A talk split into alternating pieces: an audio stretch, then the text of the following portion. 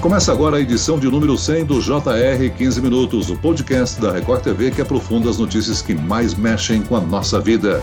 No nosso primeiro episódio, nós falamos sobre o início dos testes das vacinas contra o coronavírus. 100 episódios depois, o assunto ainda é atual e agora o Brasil já tem um plano nacional de vacinação contra a Covid-19. O que antes era uma possibilidade agora está perto de se concretizar.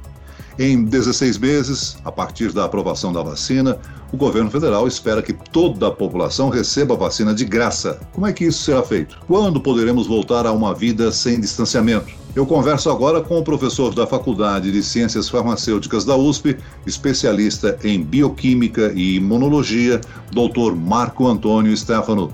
Bem-vindo, professor. Olá, Celso. Olá, Clébio. É um prazer estar com vocês novamente aqui. E quem participa dessa entrevista é o repórter que acompanha o plano de imunização e os debates sobre a vacina pelo Jornal da Record, Clébio Cavagnoli. Olá, Clébio.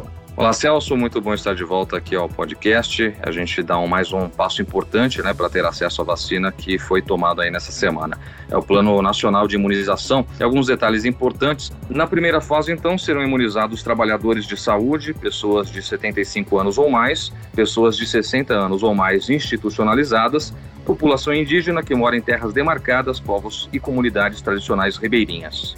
Aí numa segunda fase a gente vai ter então pessoas de 60 a 74 anos. E na terceira fase, voltada para pessoas com comorbidades, doenças pré-existentes, tudo isso é em quatro meses. Depois, então, nos próximos 12 meses, é que a gente vai ter a vacina disponível para a imunização geral. Professor, a expectativa é que a Anvisa autorize a distribuição de uma vacina ainda neste ano ou no começo de janeiro, não é mesmo? Seja a Coronavac, produzida no Instituto Butantan, ou outra concorrente. Será que essa campanha pode mesmo ter início já no comecinho de 2021?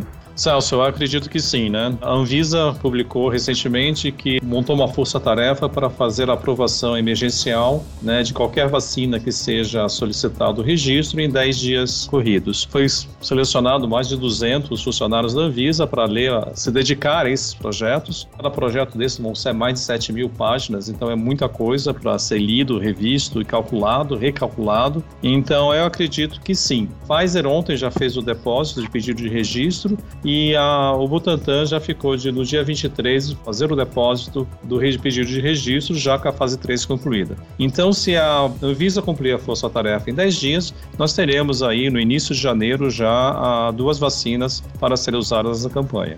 Professor, para que esse plano aconteça, a gente sabe que ainda existem algumas pendências. Né? A falta de insumos, por exemplo, como seringas e agulhas, com a licitação aberta recentemente, é uma das situações. Isso é preocupante? Pode atrasar, de alguma maneira, esse início das vacinações, na sua visão? Pode atrasar um pouco. Nós temos as campanhas normais de vacinação, onde nós temos seringas disponíveis, né? Talvez tenhamos que atrasar os calendários de vacinações normais, né, que andam, que o PNI faz, principalmente para crianças, né? Talvez atrase um mês, dois meses, mas eu acredito que sim. A Vexon Dixon, né, ontem anunciou que aumentou a produção de seringas e agulhas para um bilhão de unidades. Então, eu acredito que no próximo mês a gente já tenha pelo menos uma reposição desse material.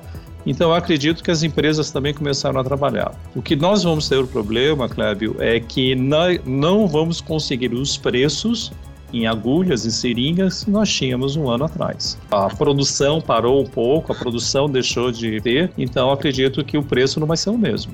Além das agulhas e seringas, uma outra preocupação é como essa vacina será aplicada. Né? Postos de saúde podem ficar lotados se forem os únicos centros de aplicação. Uma solução viável seria distribuir as doses para aplicação em farmácias, como está acontecendo nos Estados Unidos? Ou isso pode trazer o risco de cobranças indevidas, já que o governo prometeu que a vacina será gratuita? O maior problema, Celso, é a nossa rede de frio. Eu não sei se as farmácias estão preparadas para atuar numa rede de frio, né? onde as geladeiras têm que ter um sistema de gerador. Se faltar a luz, é, essa luz tem que ser compensada pelo gerador. As geladeiras têm que estar qualificadas, ou seja, elas têm que manter realmente a temperatura de 2 a 8. E se for uma vacina da Pfizer, por exemplo, tem que ser conservada a menos 70 graus. É, isso se torna um limitante. Então, eu acredito que, primeiramente, né, para os trabalhadores de saúde, ah, os hospitais seriam melhores centros, né, e os postos de saúde, que já tem o sistema de rede de frio, seriam os melhores centros para a vacinação. Então, é, selecionar alguns hospitais que pudessem receber é, pessoas sem que haja cruzamento com pessoas doentes, nesse caso. Então, por exemplo, trabalhadores de saúde, os hospitais poderiam requisitar essa vacina e se responsabilizar pela vacinação dos seus profissionais. É, as pessoas com mais de 80 anos poderiam utilizar os postos de saúde.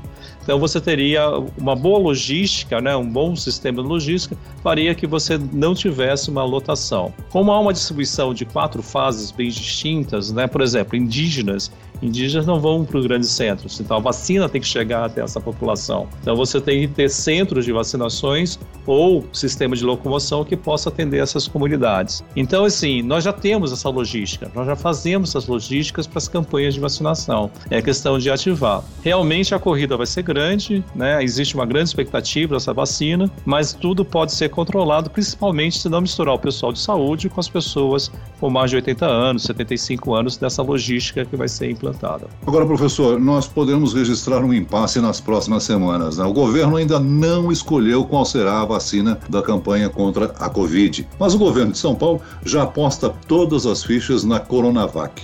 Caso o governo escolha outra vacina, o que, que acontece com a produção do Butantan? Será descartado ou podem ser criadas campanhas diferentes com duas vacinas ao mesmo tempo? De forma nenhuma, Celso. Nós teremos que fazer campanhas com até quatro vacinas diferentes, né? Nós não temos, um único fornecedor não teria a capacidade de oferecer as 108 milhões de vacinas que a gente vai precisar nessa primeira fase. Não esqueça que pelo menos as vacinas serão aplicadas em duas doses, isso quer dizer que nós poderemos atender no máximo 51, 52 milhões de pessoas, não mais do que isso. Isso é um terço da população brasileira. Então, muitas pessoas estariam fora dessas campanhas de vacinação. Então, o que eu vejo vejo é, primeiro, você vacinar realmente essas pessoas com morbidade, com idade é, mais avançadas, que são os fatores de risco principais, mas você tem que pensar que daqui a a oito meses, nove meses, essa campanha não termina, ela continua. E vamos precisar ter mais vacinas e pelo menos quatro a cinco, até mais fornecedores diferentes.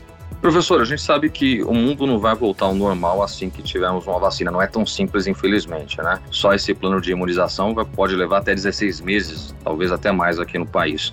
Mas os quatro primeiros meses serão destinados apenas ao grupo de risco. O senhor acredita que ao atingir uma meta de integrantes desse grupo de risco vacinados, o governo e a sociedade comecem a diminuir as medidas de proteção contra a Covid-19, por exemplo, basicamente significaria que as pessoas poderiam sair mais para a rua. Será que isso é bom ou ruim para a nossa sociedade, na sua visão? Clébio, é, nós precisamos voltar a uma certa normalidade por dois motivos. Primeiro, é econômico, né? A nossa economia, como todo o resto do mundo, está falindo, né? A quantidade de desemprego que nós temos atualmente é a maior de todos os tempos. Então a gente precisa voltar a uma certa normalidade. Vou lembrar mais uma vez, a vacina, ela vai tipo de vacina, a vacina injetável, ela não vai parar a transmissão e não vai, é, não vai parar a infecção. O que ela vai conter é o número de mortalidade. Essa mortalidade vai cair muito. Então nós não teremos as situações mais graves, mas o vírus não vai parar de circular e circulando ele pode sofrer mutação. Mas é importante a vacina. É importante que a gente volte a certa normalidade para voltar a manter os empregos, mas a gente não vai poder esquecer os comportamentos, né? O uso de máscara, lavar as mãos, álcool gel, isso não acaba, não vai acabar tão cedo enquanto o vírus estiver circulando.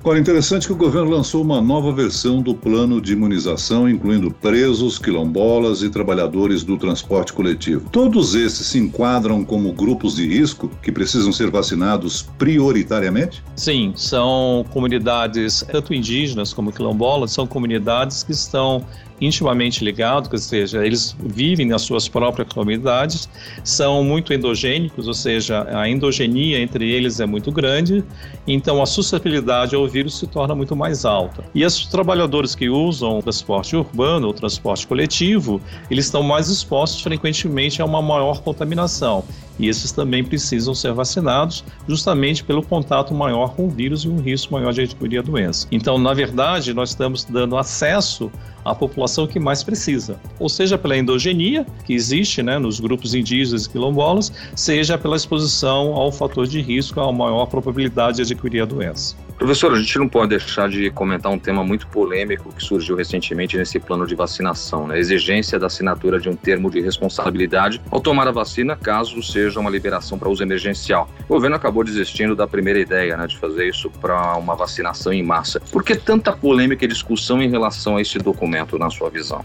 É um documento desnecessário, né? Uma vez que você não tem uma vacina para todas as pessoas e a vacinação não sendo obrigatória, ou seja, não sendo é, forçada, ela é voluntária. Então, o risco é individual de cada indivíduo em relação à necessidade de que ele tenha ou não de se vacinar. Então, isso é importante a gente colocar, né? Que eu estou vendo o Tribunal Superior de Justiça votando, né, a cláusula de obrigatoriedade. Mas como você vai fazer uma obrigatoriedade se eu não tenho vacina para todos? Segundo, esse termo não faz sentido se eu sou voluntário e quero tomar a vacina. Né? Eu sei dos riscos. Existem, inclusive, assinaturas internacionais que os grupos farmacêuticos não vão se responsabilizar por ações adversas. Mas a emergência existe. A gente precisa parar a mortalidade. A gente precisa voltar a uma normalidade. E só a vacina vai trazer novamente os procedimentos econômicos, sociais e, inclusive, de geração de emprego. Professor, o Supremo Tribunal Federal discute se os estados e municípios podem obrigar a população a se vacinar. Qual é a sua visão sobre esse debate? Seria importante do ponto de vista da imunidade de rebanho que as pessoas fossem obrigadas a se vacinar? Clébio, a gente não sabe se haverá ou não imunidade de rebanho. Até agora, a própria infecção não demonstrou isso.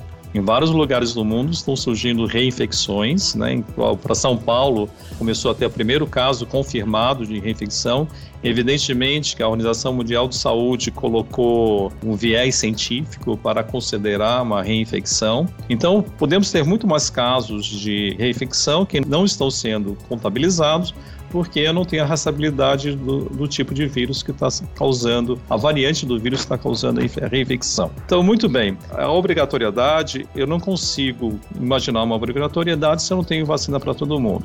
E a imunidade de rebanho também não existe ainda comprovado, porque eu não sei a durabilidade dessa vacina.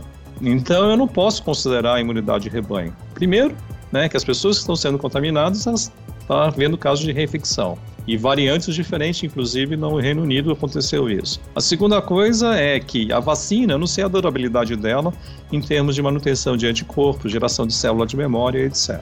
Professor, há o risco do governo firmar contrato com quatro laboratórios chegarmos a ter quatro tipos de vacinas e as pessoas preferirem uma só. O que, que, o governo fará com o restante? Já que não existe a obrigatoriedade e as pessoas podem ter direito a, a escolher ou eleger uma determinada vacina. É, Celso, uma vez que a Anvisa libere as vacinas, né, que ela seja tenha qualidade, segurança e eficácia, mas esse direito de escolha não vai ser, não vai poder ser feita pela pessoa. Ela tem que ver se na região onde ela mora ou a região que ela tem proximidade é a vacina vacina que vai estar disponível. É, esse fator de escolha eu não tenho. Eu tenho que acreditar na Anvisa. A Anvisa é um órgão criado para a proteção do consumidor. Então ela está aqui para proteger a população. Então qualquer vacina que ela libere, seja de 4, 3, 2 ou até 5 ou mais laboratórios, é porque esses laboratórios demonstraram qualidade, segurança e eficácia.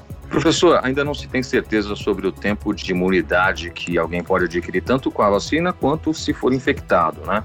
Alguns estudos mostram que três meses, outros que mais tempo. Quer dizer, acho que a gente está ainda conhecendo um pouco desse vírus. Isso significa, então, que quem já foi contaminado necessariamente terá de ser vacinado e que talvez essa vacina tenha de ser renovada anualmente? Qual que é a perspectiva nesse aspecto? Clébio, a gente está vendo justamente isso. Alguns trabalhos estão demonstrando que algumas pessoas, o nível de anticorpos cai rapidamente, outras se mantêm, mas vêm a cair. Para mim, é uma, uma posição pessoal, quero dizer isso, né? Para mim tem a ver com a fisiopatologia do vírus, em função de algumas enzimas que ela produz, esse vírus produz durante o mecanismo de infecção, e essas enzimas atuam sobre o sistema imunológico, não deixando formar chamadas células de memória e por isso não deixando ter uma imunidade duradoura. Eu venho observando essa tendência. Então, por isso a gente falou, o efeito rebanho a gente não vai ter. Da doença a gente não vai ter. Da vacina, nós vamos tem que monitorar as pessoas vacinadas, né? Essas pessoas, principalmente, que estão passando pela fase 3 do estudo clínico, e verificar a duração dessa imunidade e, principalmente, né, se essa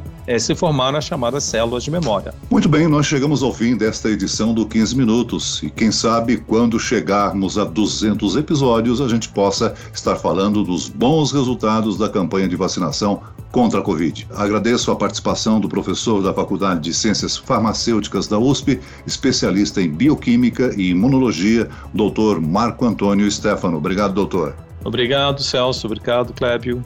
E agradeço a presença do repórter da Record TV de Brasília, Clébio Cavagnoli. Clébio. Elcio, eu que agradeço, prazer falar com você e esclarecer algumas dúvidas importantes com o doutor Stefano. Muito obrigado. Ficam aqui também os agradecimentos a todos os repórteres e correspondentes que participaram ao longo destes 100 episódios, assim como todos os convidados que nos prestigiaram. E, é claro, a você que nos ouve diariamente. Esse podcast contou com a produção de Homero Augusto e dos estagiários David Bezerra e Larissa Silva. Sonoplastia de Pedro Angeli. E eu, Celso Freitas, te aguardo no próximo episódio. Até amanhã.